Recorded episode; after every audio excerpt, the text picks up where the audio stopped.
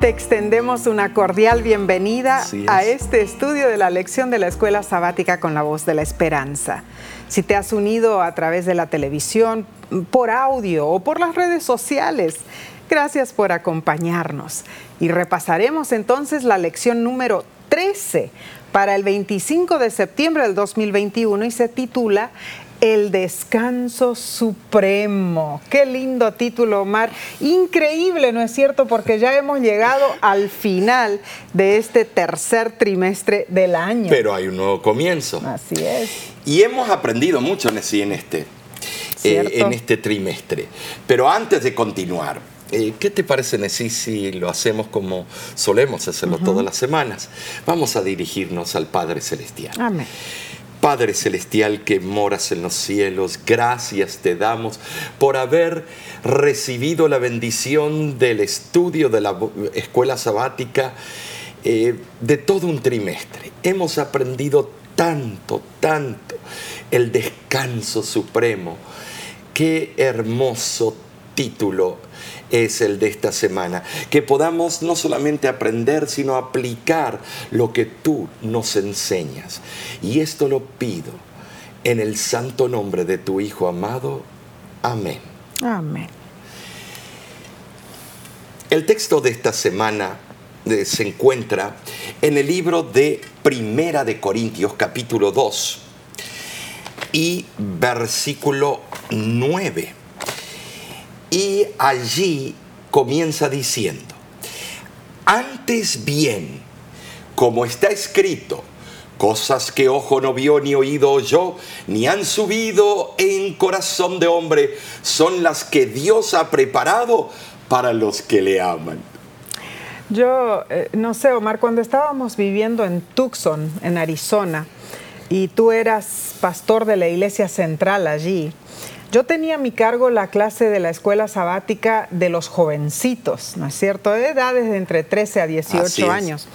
Era un verdadero desafío, pero también una gran y linda bendición. Así es. Yo me acuerdo que uno de los sábados me tocó explicar el gran conflicto entre el bien y el mal. y uno de los muchachitos en la clase hizo un comentario muy perspicaz él dijo, sería bueno, buenísimo en verdad, que en vez de solo tener la Biblia, eh, Dios nos mandara producciones de películas para mostrarnos en realidad virtual lo que está sucediendo. Pienso que de esa manera creeríamos con más facilidad esta historia de la guerra de las galaxias. ese jovencito, bueno, tú lo conoces muy bien, ahora ya es adulto, ¿no es cierto? Pero en ese tiempo tenía 14 años de edad y reconozco que él tenía una imaginación muy, pero muy fértil, Omar. Tener películas de producciones ah, increíble. La verdad es que la gran controversia entre Cristo y Satanás se está llevando a cabo en una escala mundial, de hecho, incluso a nivel cósmico, porque en el cielo fue donde comenzó esa gran guerra, según vemos en Apocalipsis 12:7. Es cierto, sí, me acuerdo muy bien del joven. Eh, eh, parece ser que hoy eh, eh, como se dice en inglés, the attention span, o sea, eh, los segundos de atención que se le pone, del nivel de atención, es cada vez menos. ¿Por qué? Porque cada vez eh, la red social ha tomado el lugar del el contacto de ojo a ojo, cara a cara, el, la comunicación verbal, física, pasando de generación en generación. Ahora quiere las nuevas generaciones una solución rápida, mm. en el momento, en el instante, porque no tenemos tiempo. y es, muy bueno eso. Sí, claro. Pero también empieza a, carecer eh, ciertas eh, ciertas áreas que son necesarias en el, cuando eh, está creciendo un niño. Muy cierto. Y entonces hay un vacío. Muy cierto. pero lo que sucede es que en, la confusión de todos los acontecimientos que nos rodean, muchos en estos tiempos pierden fácilmente la perspectiva del plan de escape de Dios para este mundo. Muy cierto. Y nada más ven los detalles bélicos. Hay guerras, hambres, enfermedades, malestar político y desastres naturales que nos, nos aterran.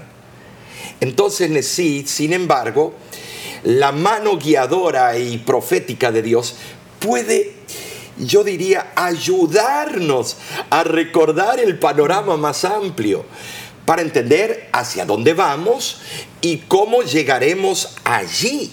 Así es, Omar. Eh, Dios nos ha dado una maravillosa revelación de su sabiduría a todos nosotros, los que le amamos. Pensemos en esto. Los hechos físicos en esta tierra son descubiertos mediante los sentidos. Los sentidos que se usan para conocer las cosas que están a nuestro alrededor. La palabra en el, en el original griego es cardía, que se refiere al centro de las facultades humanas, de la, de la anatomía humana. El hecho de que ni el ojo ni el oído puedan entender las cosas de Dios, prueba que en realidad se necesitan otras facultades, fuera de los sentidos físicos, para entender las verdades espirituales. Es que las grandiosas realidades del reino de la gracia y de la gloria no pueden ser entendidas plenamente mediante, bueno, nuestros sentidos o nuestro intelecto solamente. Ahora, sin embargo, a través del conocimiento que Dios nos imparte, si estamos dispuestos a ser enseñados por Él, podemos adquirir una comprensión progresiva, no progresista, sino progresiva. Todo lo que Dios haya ideado para sus hijos está incluido en esta abarcante verdad. Bueno, veamos, en primer lugar, lo que proporciona el Evangelio es para el bienestar y la felicidad del pueblo de Dios aquí en la tierra, o sea, el perdón de los pecados, la justificación y la santificación, el gozo y la paz que la gracia de Dios imparte al creyente y su liberación final de este mundo de pecado pero como una extensión de más alcance también abarca las inexpresables maravillas, bellezas y gozos del reino de la gloria de Dios, el hogar eterno de los salvos. Amén, Omar, qué hermoso el título de la lección de esta semana, el descanso supremo, implica que nuestro descanso aquí es solo temporal. Amén. Es solo temporal. Descansamos en Cristo hoy, pero nuestro descanso está siempre rodeado de un mundo de sufrimiento, de dolor, de enfermedad. Ah, pero ya se acerca el día en que entraremos en el descanso eterno todos los dolores y angustias de esta vida habrán terminado. Que eso ocurra ya. Amén. Las, las enfermedades, eh, los desastres y la muerte desaparecerán para siempre. En verdad es hermosa, Omar, esta última lección del trimestre. Entonces, ¿qué te parece? repasemos la parte del domingo 19 de septiembre titulada Una visión del fin. Ahora, Eh, con, ese título quizá te preguntes, eh, ¿nuestro futuro eterno es de inactividad o el descanso es algo muy diferente mm. lo que nosotros los humanos pensamos? ¿Cuál es la mejor manera de visualizar la idea de un país celestial? Mm. ¿Qué puedo contestar cuando me acusan que todo esto es un castillo en el aire? Mm. Interesante. Me lo imagino a Juan, el último discípulo que quedaba vivo. Él había estado con Jesús, pero ahora estaba sentado en la prisión de una isla rocosa. Me refiero a Patmos. Lejos de todo lo que le era cercano y querido para él. Mm. ¿Qué debe haber estado eh, pasando por la mente de Juan cuando se encontró eh, varado en esa isla desolada? Wow. él había escuchado la promesa de la segunda venida de los propios labios de Jesús. Eso, sin embargo, había pasado años antes y Jesús aún no había regresado. Ya Juan estaba ancianito. Juan debe haberse sentido solo, cansado, inquieto, y entonces de repente se le dio una visión importantísima. Y leo de Apocalipsis 1 del 10 al 19 y dice así, yo estaba en el Espíritu en el día del Señor y oí detrás de mí una gran voz como de trompeta que decía, yo soy el alfa y la omega, el primero y el último. Escribe en un libro lo que ves y envíalo a las siete iglesias que están en Asia. Y me volví para ver la voz que hablaba conmigo y vuelto vi siete candeleros de oro y en medio de los siete candeleros a uno semejante al Hijo del Hombre vestido de una ropa que llegaba hasta los pies y ceñido por el pecho con un cinto de oro. Su cabeza y sus cabellos eran blancos como blanca lana, como nieve, sus ojos como llama de fuego y sus pies semejantes al bronce bruñido, refulgente como en un horno, y su voz como estruendo de muchas aguas. Tenía en su diestra siete estrellas de su boca salía una espada aguda de dos filos y su rostro era como el sol cuando resplandece en su fuerza. Cuando le vi, caí como muerto a sus pies y él puso su diestra sobre mí diciéndome, no temas, yo soy el primero y el último y el que vivo y estuve muerto. Mas he aquí que vivo por los siglos de los siglos. Amén. Y tengo las llaves de la muerte y del Hades. Escribe las cosas que has visto y las que son y las que han de ser después de estas. La gran visión apocalíptica que Juan registró lo ayudó a descansar con confianza en las provisiones y promesas que Dios había hecho. Juan nos informa que él estaba en Patmos cuando recibió, bueno, las visiones que componen el libro de Apocalipsis. Patmos es una pequeña isla en el mar Egeo entre las costas de Turquía y, bueno, Grecia. Tiene unas nueve millas de largo, 15 kilómetros. En la época de Juan era una colonia penal romana, un lugar rocoso y estéril, donde los prisioneros eran exiliados. Allí también había una pequeña comunidad minera, pero no había mucho más. Mm, ahora pensemos en esto. Juan era un anciano, de unos 90 años de edad ya, cuando él recibió esas visiones del Apocalipsis había vivido una larga vida al servicio de su amado maestro. Probablemente había estado viviendo en Éfeso antes de ser exiliado a Patmos, pero ahora estaba separado de sus amigos, de sus familiares, se sentía frágil y era dudoso que alguna vez saliera de esa pequeña y apartada isla. Pero fue allí que en un resplandor de gloria Jesús reveló la verdad divina a Juan, la verdad que iluminaría y animaría al pueblo de Dios durante milenios. Ah, Omar, eh, estas verdades de, los últimos días eh, revelan en realidad los eventos que pronto sucederán en este mundo. Y están allí para preparar al pueblo de Dios para lo que está por venir. Eh, claro que sí, algunos la ven como amarillismo, exageración, que no mm. debemos estudiar eso. Eh, por algo Dios lo puso. Claro. Es la sangre de las arterias del cristiano. Mm, muy cierto. La verdad es que a veces es eh, en las palabras más grandes de nuestra vida cuando Dios nos habla con más claridad. ¿Por qué digo esto? Cuando nos sentimos solos y desanimados, Jesús nos visita como lo hizo con Juan y sabes, Nesí nos llena con un calor de su presencia. Y Juan estaba pasando por esa prueba claro. terrible. Claro. Hmm. Y él nos llena ese vacío.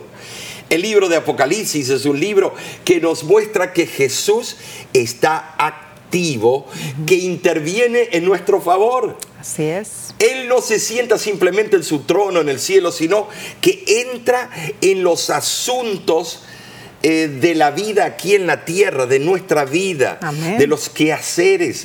Él nos ministra en medio de las traumas o los traumas, las angustias y las decepciones que enfrentamos. Cierto. Tú no estás solo. No. Ahí está Cristo contigo. Cuando Jesús bajó para hablar con su amado discípulo, iluminó con su gloria la rocosa y estéril isla de Patmos. Ah, en realidad eso habrá sido un momento único e inolvidable para Juan. Maravilloso poder divino. Ahora, sabes, no hay lugar donde podamos encontrarnos que esté más allá del alcance de Dios. No, no, no. Él te encontrará con su presencia donde quiera que estés Así es. la revelación de nuestro amante Salvador Qué Jesús está llena de esperanza. Aquel que ahora está con nosotros a través de su Espíritu Santo, pronto vendrá en gloria para llevarnos al hogar. De eso no hay duda. Y Juan declara con alegría las siguientes palabras. He aquí que viene con las nubes y todo ojo le verá. Y la lección nos invita a meditar. La vida ahora puede ser dura, a veces incluso aterradora. Cuán ciertos. Sin embargo, ¿cómo nos reconforta ahora saber que Dios conoce el futuro y que el futuro a largo plazo es bueno? Pregunta importante, ¿no es cierto? que nos hace la cartilla. Entonces, seguiremos con este importantísimo estudio, pero lo haremos enseguida después de una breve pausa. Volvemos en unos instantes, no te vayas.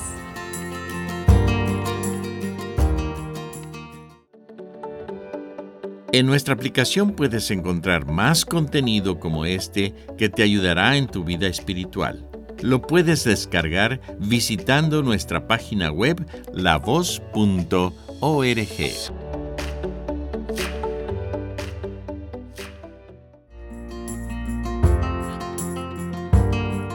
Dios nos está regalando un estudio precioso en su santa palabra. Gracias por acompañarnos. Pasemos entonces a la lección del lunes 20 de septiembre y se titula Cuenta regresiva. Tremendo eh, el concepto. Mm, así es. Tú sabes que en Mateo capítulo 24 se le hace la pregunta al maestro, ¿cuándo será la venida del Hijo del Hombre y qué señales habrá de tu venida y del fin de los tiempos? Así es. Los discípulos en realidad te estaban haciendo dos preguntas diferentes. Su primera pregunta, ¿cuándo serán estas cosas, Nesí? Y se refería a la caída de Jerusalén y a la destrucción del templo. Pero su segunda pregunta era, ¿cuál será la señal de tu venida y del fin de los tiempos? Wow. En respuesta, como se registra en Mateo 24, Jesús mezcló los dos eventos, los entretejió, contó acerca de los acontecimientos que llevarían a la destrucción de, Jerusalén en el año 70 después de Cristo y también explicó que esos eventos servirían como un anticipo de lo que va a suceder justo antes de su segunda venida. Jesús mencionó las señales que pre- precederían a su regreso. Esas señales revelan la proximidad de su venida, una venida que será literal y visible. Y los autores de la lección nos recuerdan que la última vez que hubo un evento climático mundial, solo ocho personas en todo el mundo estuvieron preparadas. Y Jesús compara lo inesperado de la segunda venida con ese evento, el diluvio, como lo encontramos en, en Mateo 24, del 37 al 39. Así es, Omar. Y, y aunque el Salvador Jesús no nos dio una fecha exacta para su no, venida, menos mal. Él nos habló de las señales que nos permitirían saber cuándo estaría cercana su venida. O sea, nos dio una cuenta regresiva profética para que estemos alertas.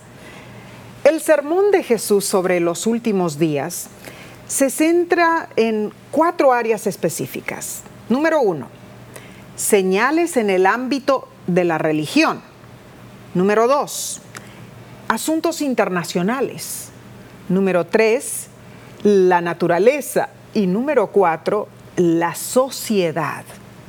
Estas señales incluyen avivamientos espirituales falsos, conflictos globales, guerras, hambrunas, eh, desastres naturales, pestilencias y pandemias, aumento de la delincuencia, incremento de la violencia, disminución de la moralidad y finalmente la rápida propagación del Evangelio por todo el mundo. Eh, Omar, como mencionaste, ¿no es cierto? Mateo 24 es el, capítulo que menciona eh, o que describe esas señales del regreso de Cristo. Y no olvidemos que Apocalipsis 14 hace un llamado urgente. ¿Para qué? Para que estemos preparados para su venida. Sí, y eh, eh, si perseveramos, sí debemos soportar las diversas tentaciones mm. eh, del enemigo, tales como los engaños de los falsos profetas oh. y también, yo diría, la atracción a la iniquidad. Ay, ay, ay. Ahora, sin embargo, se nos ha dado un papel para llenar este drama mm. profético. Nosotros somos los protagonistas. ¿Cuál es nuestra parte? Llevar adelante el glorioso progreso del Evangelio en todo el mundo, tal como lo expresa Mateo 24 del 9 al 14. Amén. Desde los comienzos de la iglesia cristiana primitiva, el mensaje de salvación se ha estado proclamando en sí. Así es. Se suele decir que la era de las misiones cristianas modernas comenzó con la obra de Guillermo Carey en el año 1793. El periodo transcurrido desde su historia o histórica misión a la India. Mm.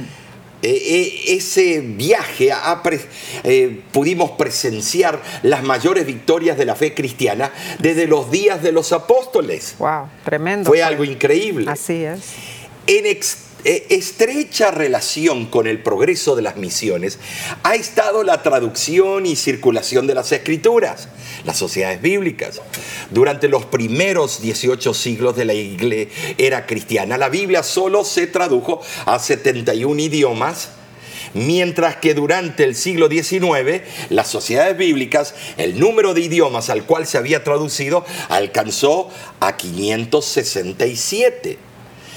Para el año 1985, las escrituras ya se habían traducido parcial o totalmente a 1829 idiomas.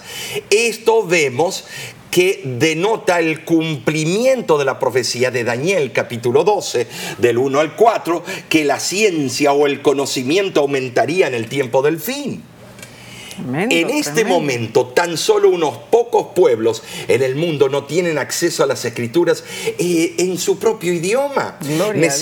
Eh, es interesante cómo eh, el propio cristianismo apóstata puso leyes para extirpar la Biblia, para que nadie tenga una copia en su propio idioma y sepa los engaños que estaban haciendo los líderes religiosos. Y de igual manera se proliferó por pero todo el mundo. fueron grandes persecuciones por traducir la Biblia a los idiomas nativos. Eh, fue terrible, quemados en la hoguera, eh, la famosa Santa Inquisición, no sé qué de Santa tenga, ay, ay, ay, pero qué terrible. mató a la gente. Eh, pero la verdad es que la Biblia está ahora en casi todos los idiomas del mundo. Claro, porque estamos en el tiempo del fin, esa es una de las señales del tiempo del fin. Amén, gloria a Dios. Ahora, Omar, regresemos a aquella tarde, me imagino yo, a medida que se acercaban los acontecimientos predichos por Jesús a sus, discípulos, era esencial que ellos entendieran que la destrucción de Jerusalén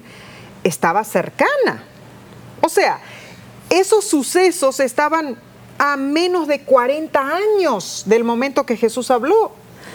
Eh, o sea, estaban dentro del límite de la vida de muchos de los de esa generación. Del mismo modo hoy, a, medida que se acercan los acontecimientos relacionados con, con el fin del mundo, nosotros debemos ser diligentes en nuestro intento de comprender lo que se ha escrito en la palabra de Dios. ¿Para qué? Todo eso fue escrito para nuestra admonición, para que nos preparemos. Claro, sí, no, no debemos tomarlo de una forma eh, mala y enojado, patalear. ¿O con temor? Con temor. la destrucción de Jerusalén ocurrió en el año 70 después de Cristo, mm. cuando el general romano Tito invadió Israel y sitió la ciudad. Cierto. El historiador judío Josefo eh, describe la devastación. Ay. Y es interesante lo que él dice. Dice que la gente este, tenía tanta hambre que se peleaban por un pequeño trozo de pan. Los niños arrancaban la comida de la boca de sus padres. Ni hermano ni hermana tenían piedad del otro. Un celemín de maíz era más precioso que el oro la destrucción de Jerusalén. Eso es lo que él habla en sus grandes eh, historiales. Tremendo, eh, Es impresionante. Hubo casos durante el asedio en los que los padres servían a sus hijos ah. que habían muerto y se los comían. Ay, no, qué horror. Eh, Josefo explica que llevados por el hambre, algunos comieron estiércol. Mm otros las correas de sus sillas de montar o el cuero despojado de sus escudos. Algunos todavía tenían heno en la boca cuando se encontraron sus cuerpos. qué terrible. Es algo increíble. Los afectos fueron los efectos, perdón, fueron espantosos y devastadores. Un millón de cruces, cuenta el historiador Josefo. Eh, ¿Saben lo que es eso? Un bosque de cruces todo alrededor de Jerusalén. Antes de que terminara, se produjo un incendio y miles más murieron en las llamas, quemados vivos. Y todo ocurrió como fue profetizado. Y ocurrió así porque Jesús lo profetizó y Jesús lo cumplió. Y la misma advertencia nos es dada para los que vivimos en esta época. Eh, es interesante, Omar, porque voy a leer del deseado de todas las gentes, a donde dice que con lenguaje inequívoco nuestro Señor habla de su segunda venida y anuncia los peligros que han de preceder a su advenimiento al mundo. Esto, Omar, es impresionante y debemos tomarlo muy en serio. Pero sigamos estudiando. La parte del 21 de septiembre, martes, se titula Órdenes de Marcha. Oh, bueno, los autores de la lección con acierto dicen que el panorama profético de la historia no nos permite sentarnos y no hacer nada mientras se desarrollan los eventos con acontecimientos que realmente no podemos controlar. A menudo la actitud puede ser, bueno, los eventos finales van a suceder como se predijo, pero ¿qué podemos hacer al respecto? Después de todo, ¿qué puedo hacer yo solo? Pero no es así como debemos nosotros relacionarnos eh, con el mundo que nos rodea, no, ni tampoco con los eventos finales. Apocalipsis capítulo 14 nos exhorta que nuestro propósito en este momento de la historia es contar a otros sobre el juicio venidero de Dios y ayudarles a prepararse para la segunda venida de Jesús. Como adventistas del séptimo día, sí, yo eh, te digo, creemos en la verdad presente. Así es. Estas verdades son reveladas en los mensajes de los tres ángeles. Muy cierto. Eh, y esos tres ángeles proclaman rápidamente a cada nación, tribu, lengua y pueblo eh, la segunda venida de Cristo y nos prepara en un mundo cruel para su regreso. Así es. Es el mensaje del Evangelio eterno, de la asombrosa gracia de Dios para todo el planeta. Es un llamado a la luz del Evangelio, a vivir vidas obedientes, glorificando a Dios en todo lo que hacemos. Es un llamado en una era de evolución, adorar, a adorarlo como el creador. Es un mensaje de esperanza, eh, yo diría, para los últimos tiempos. Jesús estará con nosotros en el juicio y presentará su vida justa en lugar de nuestra vida injusta. El apóstol Juan nos alienta y dice, y si alguno hubiere pecado, abogado tenemos para con el Padre a Jesucristo el justo. Amén. Primera de Juan 2.1. El juicio final de Dios es justo, hermanos, y Cristo solo puede representar a aquellos que le entregan sus vidas y por fe lo aceptan como, bueno, su salvador personal. Tenemos que tomar una decisión, no podemos quedar tan tambaleando en un terreno neutral. No, no, no. Hay que decidir. Claro que no sí. hay que vivir en áreas de grises solamente. Eh, tenemos que entender claramente esto y es crucial comprender el capítulo 14 de Apocalipsis. ¿Para qué? Para poder estar listos para la venida de Cristo. Los tres mensajes angelicales comienzan con, con el Evangelio eterno, como Así lo es. mencionaste. Pero estos mensajes también amonestan en contra del sistema babilónico y la gran ramera. Claramente se explica allí que los que adoren o reciban la marca de la bestia no tendrán paz. Los que, lo hagan, eh, los que le hagan caso a la imagen de la bestia vivirán en una constante angustia.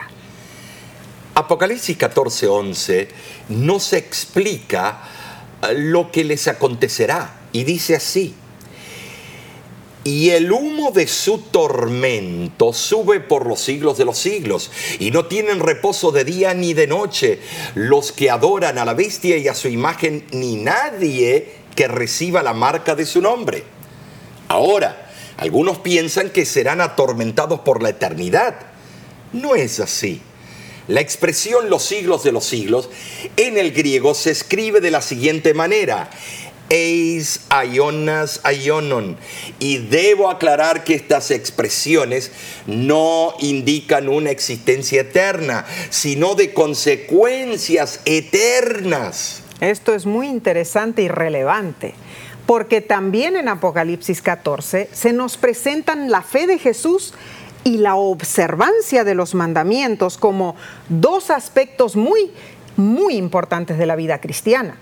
Los mandamientos de Dios son el reflejo de su carácter, exponen la norma divina de justicia que Dios anhela que alcancemos, pero debido a nuestra condición pecaminosa, no podemos lograr lógicamente porque la mente carnal no se sujeta a la ley de Dios ni tampoco puede, así dice Romanos 8:7. A pesar de nuestros mejores esfuerzos, hermanos, estamos continuamente destruidos de la gloria de Dios.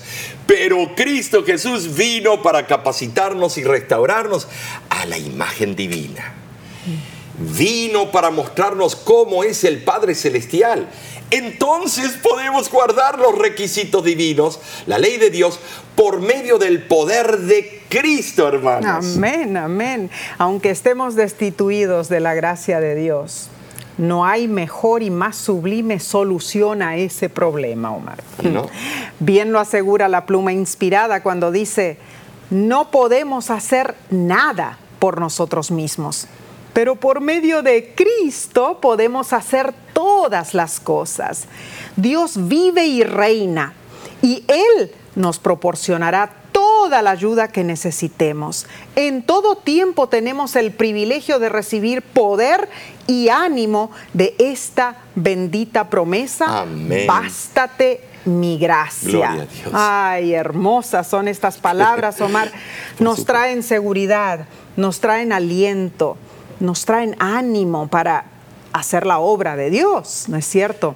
Eh, hay muchas personas, Omar, que temen todos, todas estas profecías y lo que va a estar ocurriendo, ¿no es cierto? Y que ya está ocurriendo en estos días últimos. No quieren escuchar, quieren vivir en un mundo de fantasía, de un cuento de hadas. Eh, tú viste que hemos llegado a algunas partes eh, del mundo religioso que nos han pedido que no hablemos de, de la segunda venida de Cristo y de las profecías. No, porque eso es asustar, eso es exagerar, es amarillismo y es interesante. ¿No será que lo evaden porque temen? Temen y tienen inseguridad y no han estudiado, porque el que estudia eh, se alegra de lo que está pasando, porque son las señales de que Cristo viene pronto. Amén, amén. Entonces, continuaremos con la parte del miércoles después de un breve descanso. Volvemos en unos instantes.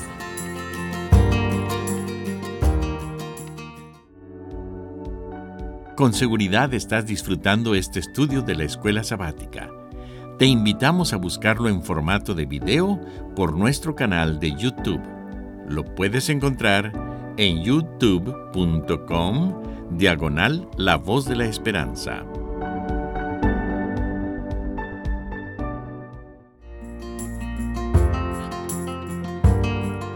Te agradecemos por estudiar con nosotros las verdades que Dios tiene en su palabra. Y pasemos a la lección del miércoles 22 de septiembre. Se titula Que en paz descanse. Sabes, sí, en Hebreos, capítulo 11, versículos del 13 al 16, menciona una gran promesa no solo para la gente de antaño, sino también para nosotros. Leamos. Conforme a la fe murieron todos estos sin haber recibido las promesas sino mirándolas de lejos y creyéndolas y saludándolas y confesando que eran peregrinos y advenedizos sobre la tierra.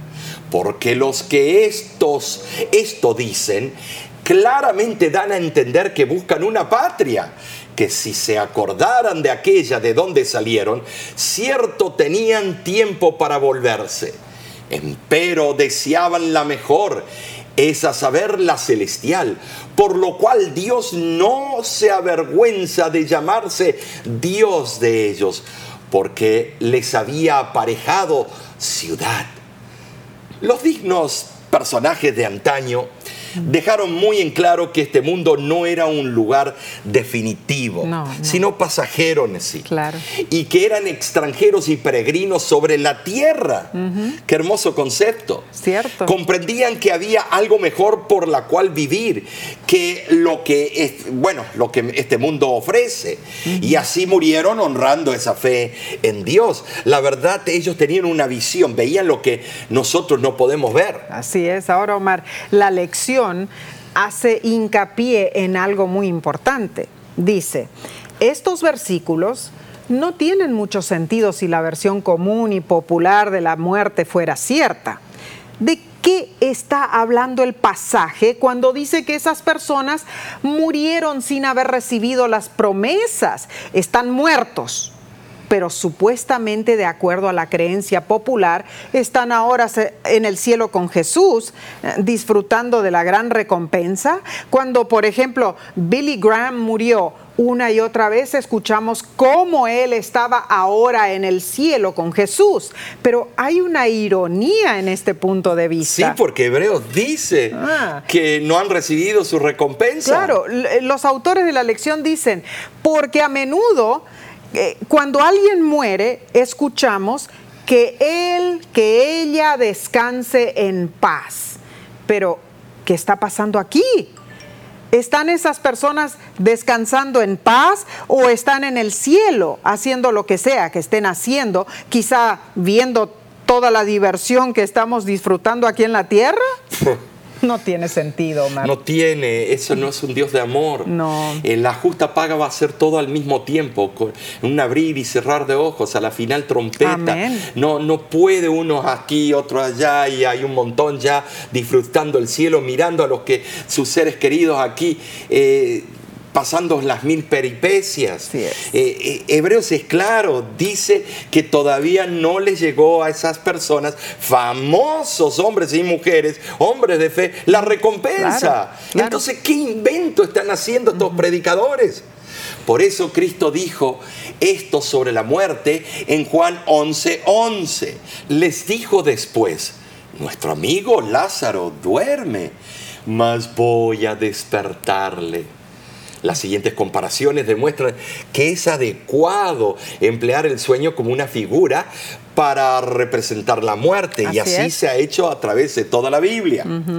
Pero veamos la definición de esto. En primer lugar, la muerte o el dormir es estar en un estado de inconsciencia. Y así lo explica eh, Eclesiastés 9:5 cuando dice que los muertos nada saben. Número 2. Dormir es descansar de toda actividad externa de la vida. Y esto lo denota Eclesiastés 9:10 cuando dice, en el Sheol no hay obra, ni trabajo, ni ciencia, ni sabiduría. Número 3. El sueño hace que sea imposible el pensamiento eh, consciente. Y esto lo verificamos en Salmos 146, 4, cuando dice, sale su aliento, perecen sus pensamientos. Eh, ¿Te das cuenta? Eh, esto es algo relevante. ¿Y por qué los grandes profesores de Biblia alrededor del mundo protestante o cualquier otro, otra área del cristianismo enseñan lo contrario? Número cuatro, el sueño continúa hasta que uno despierta. Y Job 14, 12 eh, es enfático en lo que nos dice. Dice, así el hombre yace hasta que no haya cielo. ¿Qué cielo? Cielo nuevo. Número 5. El sueño impide que se participe en las actividades de los que estén despiertos. Y Eclesiastés 9:6 habla muy en claro en contra del espiritismo. Y concuerda con esta idea, diciendo, nunca más tendrán parte en todo lo que se hace debajo del sol. Número 6. El sueño anula las emociones del alma. Eclesiastés 9:6 declara así, es tan, tan punzante. Su amor y su odio y su envidia fenecieron. O sea, cuando murió alguien no hay esos sentimientos. Así es. Porque está durmiendo. Número 7. El sueño llega normal e ine- inevitablemente a todos. Todos vamos a tener que pasar por eso. Ay, ay, ay, qué terrible, ¿no es cierto? Porque la paga del pecado es la muerte. Ahora, Eclesiastés 9:5 explica que los que viven saben que han de morir. Así es. Ay, yo lo sé. Ver a nuestros seres queridos, a nuestras madres y padres, a nuestros eh, tíos, primos, hermanos morir.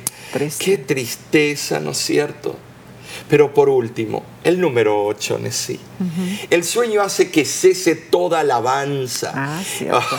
Salmo 115, versículo 17, lo corrobora de una forma in- increíble. Nesí. Mira, Pero mira lo que dice, no alabarán los muertos a Jehová. Así es. Si están en el cielo, están alabándolo al Señor. Ah, no, no, están en un paraíso entre el cielo y la tierra. No interesa dónde estén. Si están en un paraíso y están conscientes, van a alabar al Señor. No. Pero aquí dice que no. No, no, no. Estas son enseñanzas certeras, Nesí, y el mundo va en contra. Mm. Una de las señales del fin es la unión del protestantismo apóstata, el romanismo y el- la creencia del- de que los muertos siguen revoloteando por ahí, el espiritismo. Es la unión de tres espíritus inmundos a manera de ranas. Ah. Lean sus profecías y verán que ese es el engaño más grande en el tiempo del fin. Ay, ay, ay. Eh, la, eh, eh, yo diría la doctrina del sábado y la inmortalidad del alma equívoca que enseña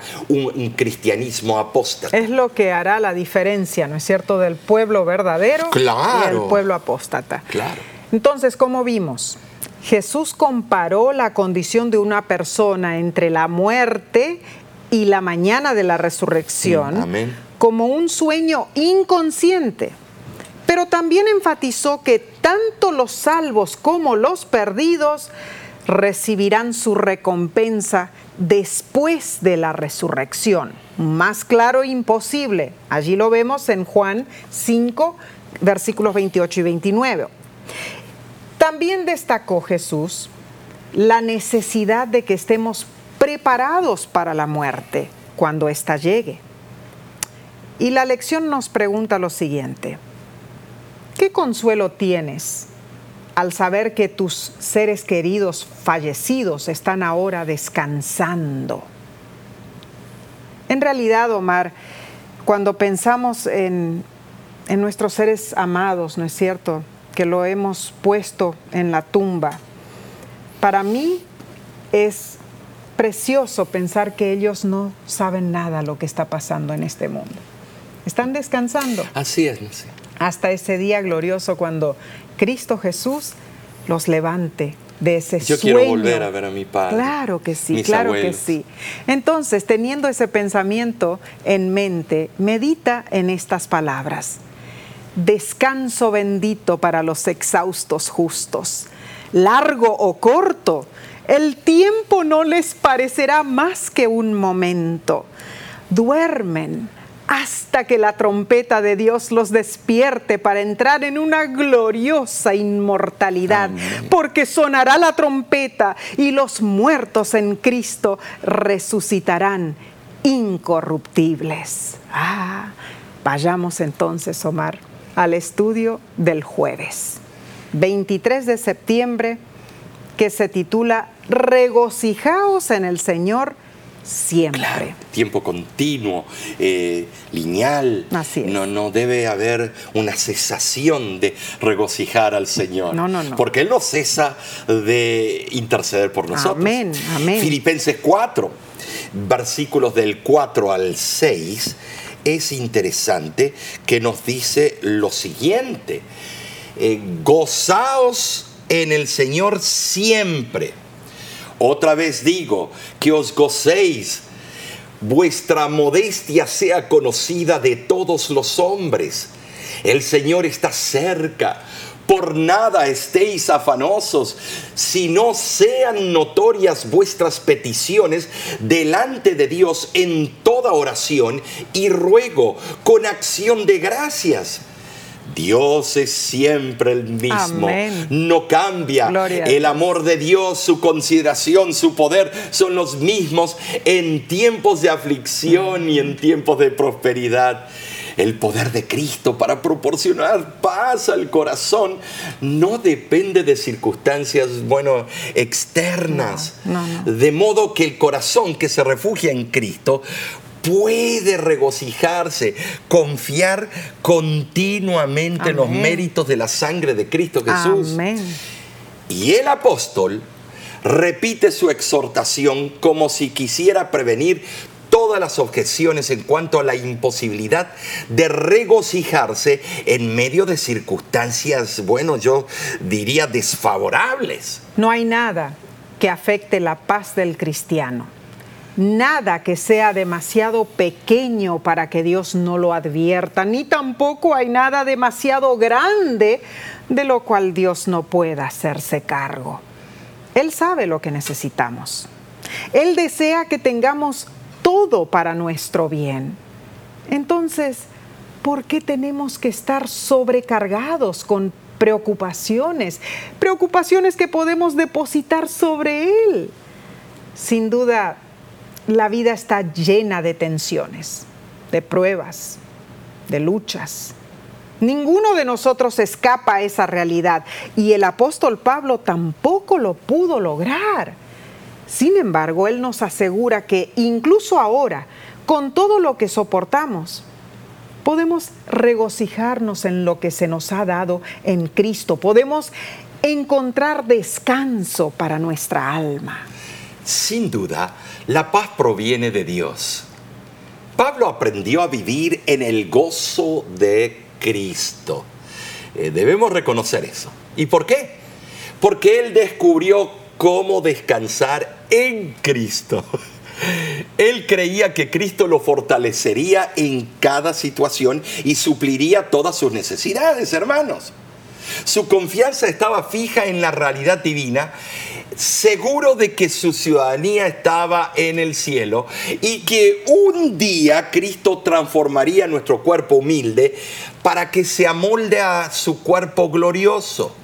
Ahora, el apóstol Pablo sí esperó ansiosamente la venida de su Señor, su Salvador Jesucristo. Él tal vez pensaba que en su tiempo eh, iba a venir.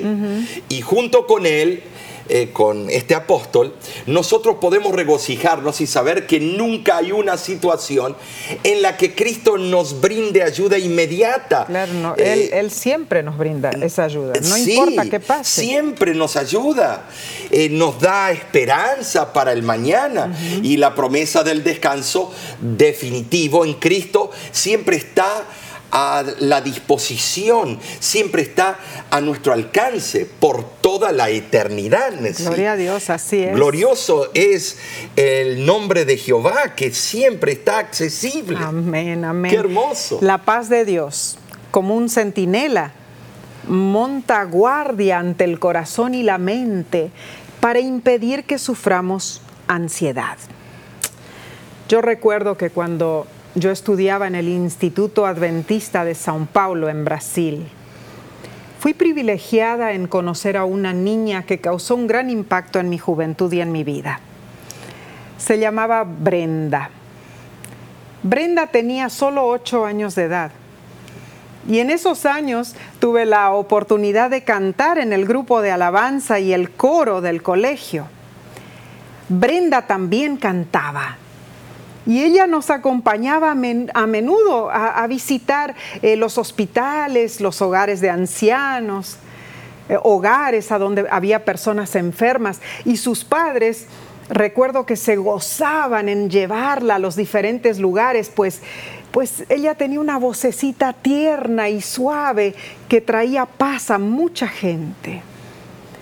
Pero un día, mientras ella cantaba, se desmayó y los estudios médicos mostraron el peor diagnóstico.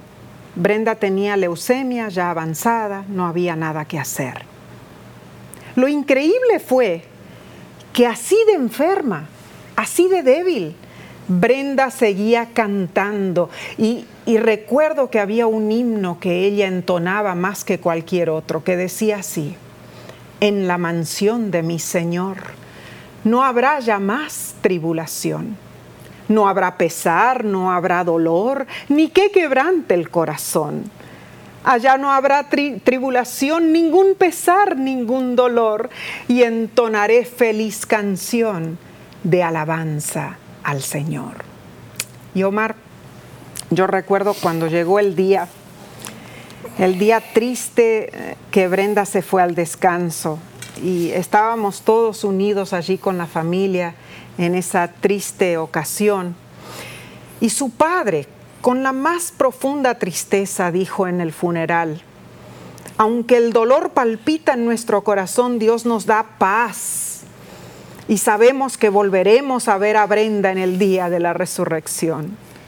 Ah, Omar, esa paz solo la puede sentir un fiel hijo de Dios no ah. hay otra paz que podamos tener, esa es la única. Amén, sí. Ah, yo cuando escuché esta historia, eh, las lágrimas caían, eh, porque tú me contaste más detalles. Fue, fue algo impresionante que marcó la pauta en tu vida. Esa es la paz que Dios regala al creyente, el que está en Cristo será guardado en la paz de Dios y esa paz sobrepasa todo entendimiento. Hemos llegado, Nesí, a la culminación de este trimestre y nos hemos gozado en las hermosas enseñanzas bíblicas. Amén que nos muestran que podemos encontrar descanso en Cristo. Gloria a Dios. Sea lo que suceda personalmente en tu vida, Jesús anhela brindarte paz y descanso. Amén. Él está ahí para ti hoy, mañana y siempre. Ah, Sus planes son más grandes de lo que tú puedas imaginar. Recuerda las palabras de Jesús. El que perseverare hasta el fin, este será salvo. Marcos 13:13. 13. Confía en su fuerza, hermano, hermana. Él te ayudará a superar los desafíos de la vida y estar en paz. Alabado sea Dios. Oh, y nosotros oramos, oramos para que tú seas ricamente bendecido. Y te invitamos el próximo trimestre, claro, ya la próxima semana. Que juntos comencemos este nuevo estudio. La próxima serie de lecciones de la escuela sabática se titula Deuteronomio, Mar como el libro. Estudiaremos el libro de Deuteronomio por temas y cubriremos tópicos como el pacto eterno, eh, el significado de amar a Dios y al prójimo y cómo el libro de Deuteronomio revela el amor de Dios. Así que no te lo pierdas. Por hoy nos despedimos y será hasta nuestro próximo estudio por este mismo medio. Puedes suscribirte en nuestro canal de YouTube, al Facebook o las otras plataformas o vernos en los canales de televisión o escucharnos en los programas de radio. Eh, mm, hazlo, invita a otros y pon like que te gusta. Eh, comparte estos mensajes y de nuestra parte será hasta la próxima. Que Dios te bendiga.